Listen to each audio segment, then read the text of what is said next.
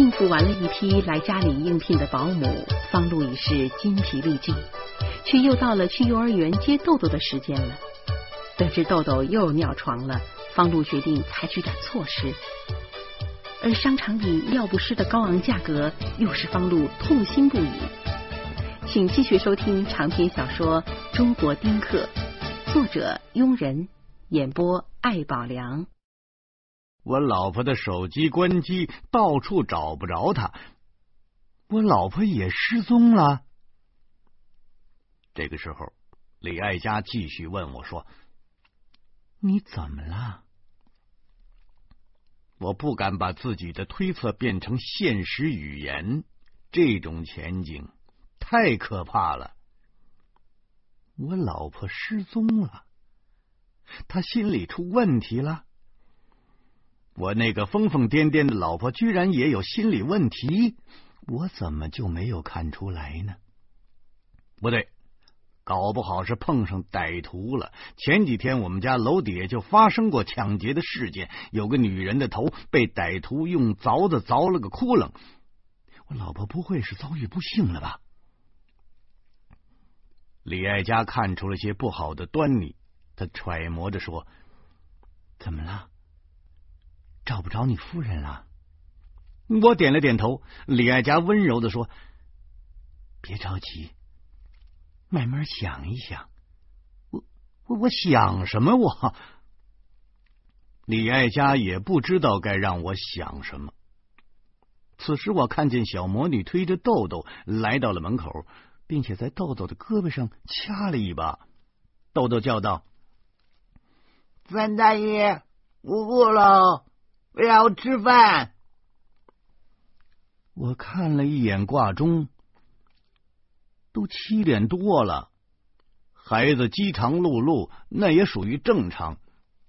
可我现在是心急如焚，我哪来的闲心给他们做饭呢？李爱佳挽起了袖子：“你，你去吧，你找夫人去吧。啊，我给他们做饭。算算算，我要不外外外边随便吃点算了。”这个时候，小魔女又推了豆豆一下，豆豆又叫。我要吃三大爷做的饭。我使劲的找头发扯了一把，我揪下来好几根儿。哎，三大爷有事儿。别急，别急，别急。李爱佳抓起了围裙，麻利儿的钻进了厨房。我来，我来。小魔女狠狠的瞪了我一眼，干爹，为什么不做饭？嘿，跟大人说话要有礼貌，得说您。我低声的怒吼，在这一刻，我几乎将对老婆的担心变成了对小魔女的愤怒。我手掌在空中转了一圈，最后。狠狠的拍在墙上，豆豆鸟似的，他脚不沾地儿的飞回了客房。小魔女却岿然不动。你为什么不做？哎，我真有心揍他，我，但我这心思全在老婆身上呢。我这胸口似乎压着巨大的石头，喘不过气儿来。我喘着粗气说：“李老师愿意做，咱们就吃。”小魔女又斜了李爱佳一眼，说：“我干妈说了，你们男人就是懒。等我干妈回来，我就告诉她。”李爱佳笑着说。对，告诉他，告诉他老师帮你们做饭哦。小魔女不怀好意的撇了撇嘴，气呼呼的回房间了。李爱家宽容的笑着说：“嘿，你夫人对他的影响很大呀。”我一声不吭，回到了书房。继续打电话。但是我老婆就像是石头沉入了大海，跟当初的方志、徐大光失踪的时候是一模一样。半小时过去了，我的努力全都成了鼻涕泡。这个时候，我真的担心起来。这个小魔女和李爱家的相互憎恨不会化为行动吧？我躲在门口，侧耳听了听。小魔女和豆豆在客房，李爱家还在厨房。我不敢贸然出去，我担心说出一些不该说的话。万一让小魔女听见，她保证会告诉我老婆的。我已经三十多岁了，三十多岁的男人意味着在男女的游戏中可以掌握一些主动了。李爱佳心里到底在琢磨什么？我不敢妄自猜测，但绝不会是纯洁的友谊。对这一点，我心知肚明。有时候我琢磨着。这中国古代实行三妻四妾的制度，那是有道理的。至少它符合达尔文的进化论。凡是社会性的野生动物啊，无论是狮子、狼、猴子、猩猩，还是其他什么玩意儿，那都是一头雄性支配着一群雌性啊。而另一些雄性呢，只能打光棍您跟看着吧，您。这说明什么？这说明那头雄性动物的基因优秀，在竞争中获得了胜利。所谓优胜劣汰，无非如此。人类社会其实也差不多，混得狗屁不是的男人能娶上个媳妇儿，那就算是烧高香了。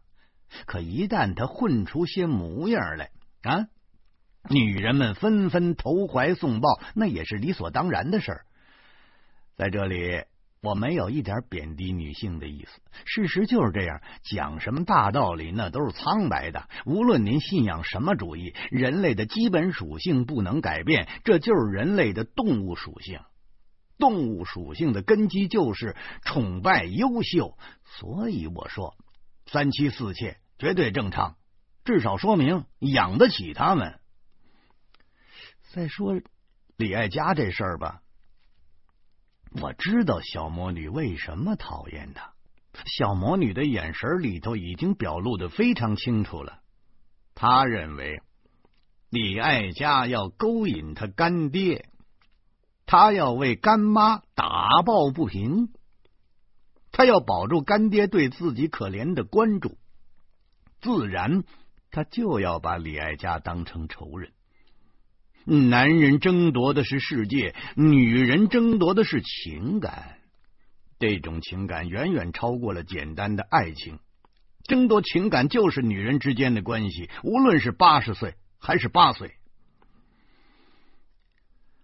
哎呀，老婆依然没有音信，我甚至动了报警的念头了。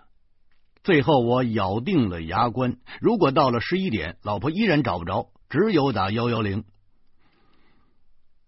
这个时候，李爱家的饭做好了，我心事沉重，低头猛吃，豆豆也跟着吃。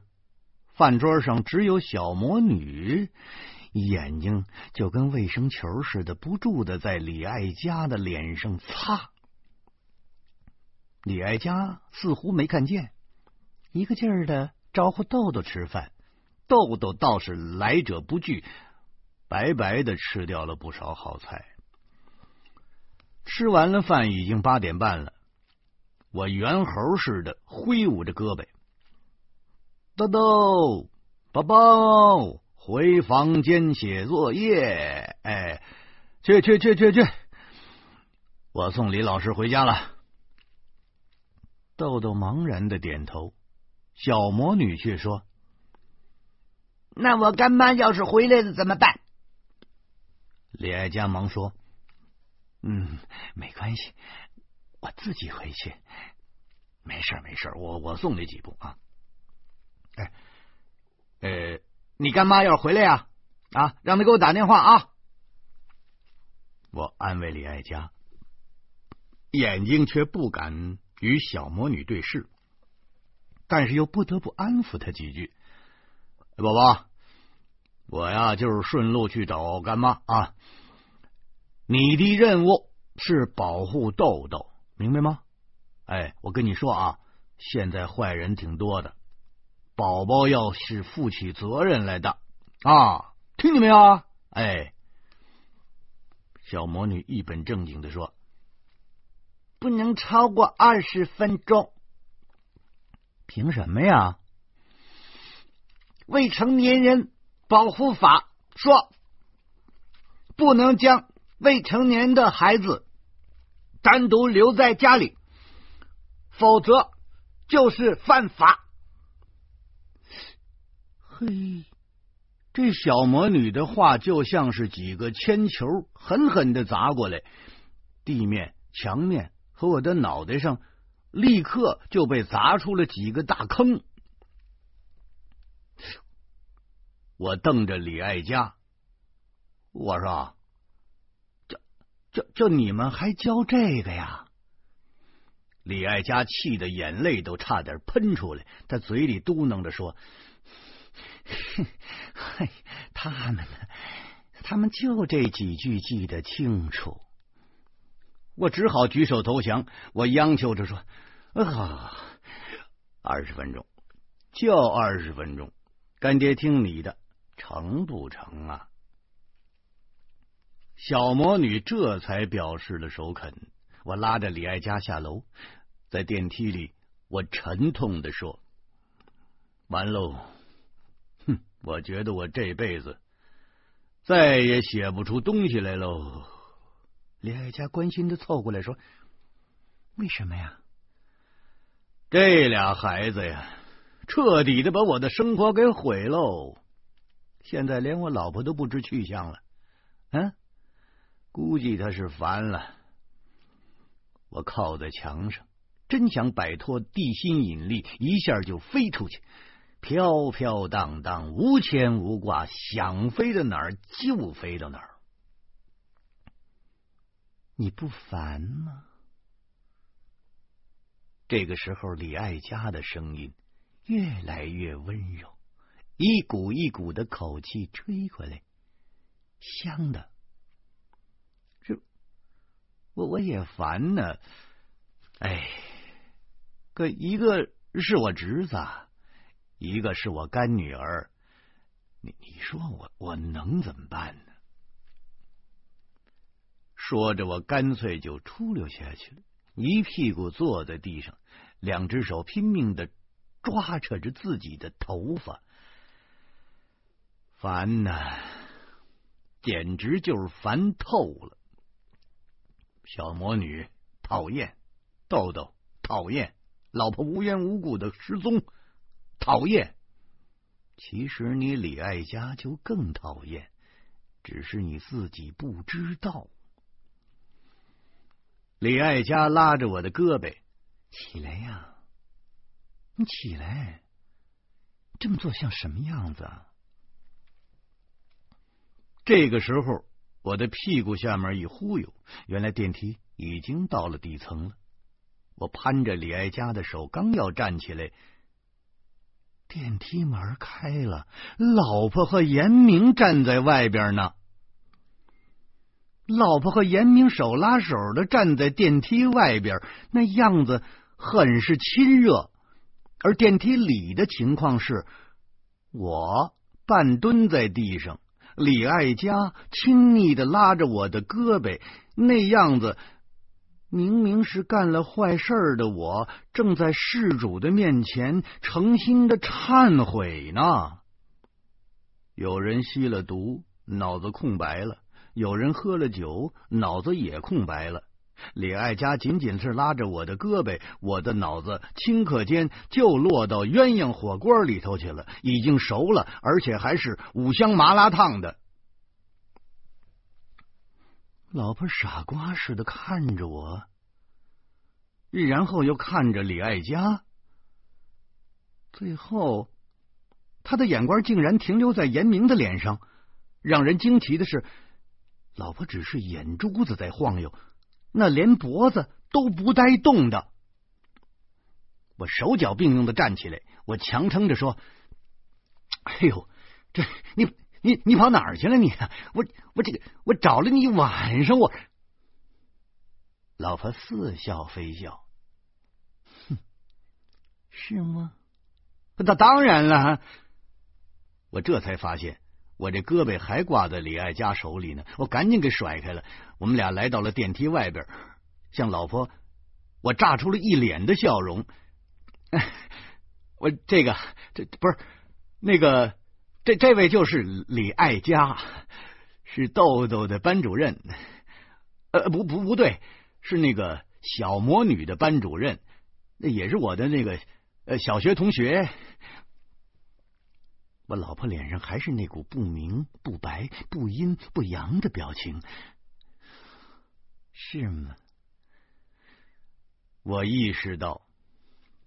事态比想象的更严重，生死存亡之际是不进则退。于是硬着心肠玩起了恶人先告状的游戏。我说你这人是怎么回事？你啊，你一走就是多半天，你知不知道家里多担心呢？啊，我特地给咱妈咱爸都打过电话了啊，可你就连个人影都没有。咱家现在有俩孩子呢，我一人我忙得过来吗？我啊！老婆狞笑着，哼，我打过电话了，你不接，哼，我不知道你当时干什么呢？我，我，我真不争气。我在这关键时刻竟然看了李爱佳一眼，我似乎是心里心里真有鬼似的。可是这李爱佳她抱着胳膊，完全是一副事不关己的架势。老婆步步紧逼，是吗？哼，为什么不接电话？干什么呢？见着我遇难了。李爱佳微笑着说：“啊，他睡觉来的。对，我我睡觉来着。他 他睡觉来着。这严明突然咯咯的跟着起哄，老婆也跟着笑起来了。是吗？他睡觉。”你怎么知道啊？我从来就没见过我老婆呈现过如此阴险的笑容，我从来就没有听到过这么深刻的笑声。哎呦，这黄二郎给鸡拜年有就是这动静吧？你是在？美国睡的吧？严明嘴里跟我说话，眼睛却直直的盯住了李爱佳。李爱佳预感到不好，一边吸着凉气，一边向我身后躲。我老婆的脸色越发难看，我马上郑重的说：“喂，不不不不不不许胡思乱想啊！这个。”这组织上虽然没有放走一个坏人，却也冤枉过不少好人。这是我们俩交朋友时候常说的一句话。老婆担心我将来会有外遇，我说有外遇那都是让女人给逼的。很多情况下，男人没这心思，可是女人瞎猜疑，猜来猜去，真就有外遇了。我老婆的身体终于扭动了一下。她苦笑着说：“哼 没错，是我逼的。哎，那我给你生一个还不成吗？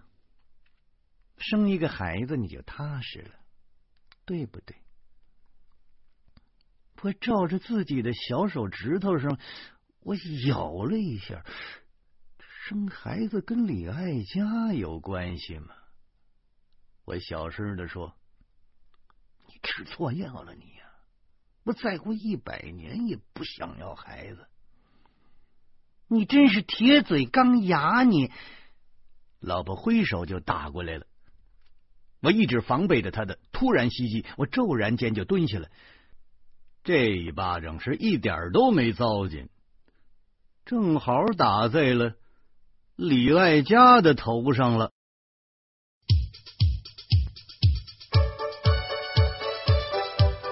在小魔女的帮助下，方露洗刷了不白之冤。方露暗自庆幸。然而惊魂未定，老婆又告诉了方露一个噩耗。欢迎您明天同一时间继续收听长篇小说《中国丁克》。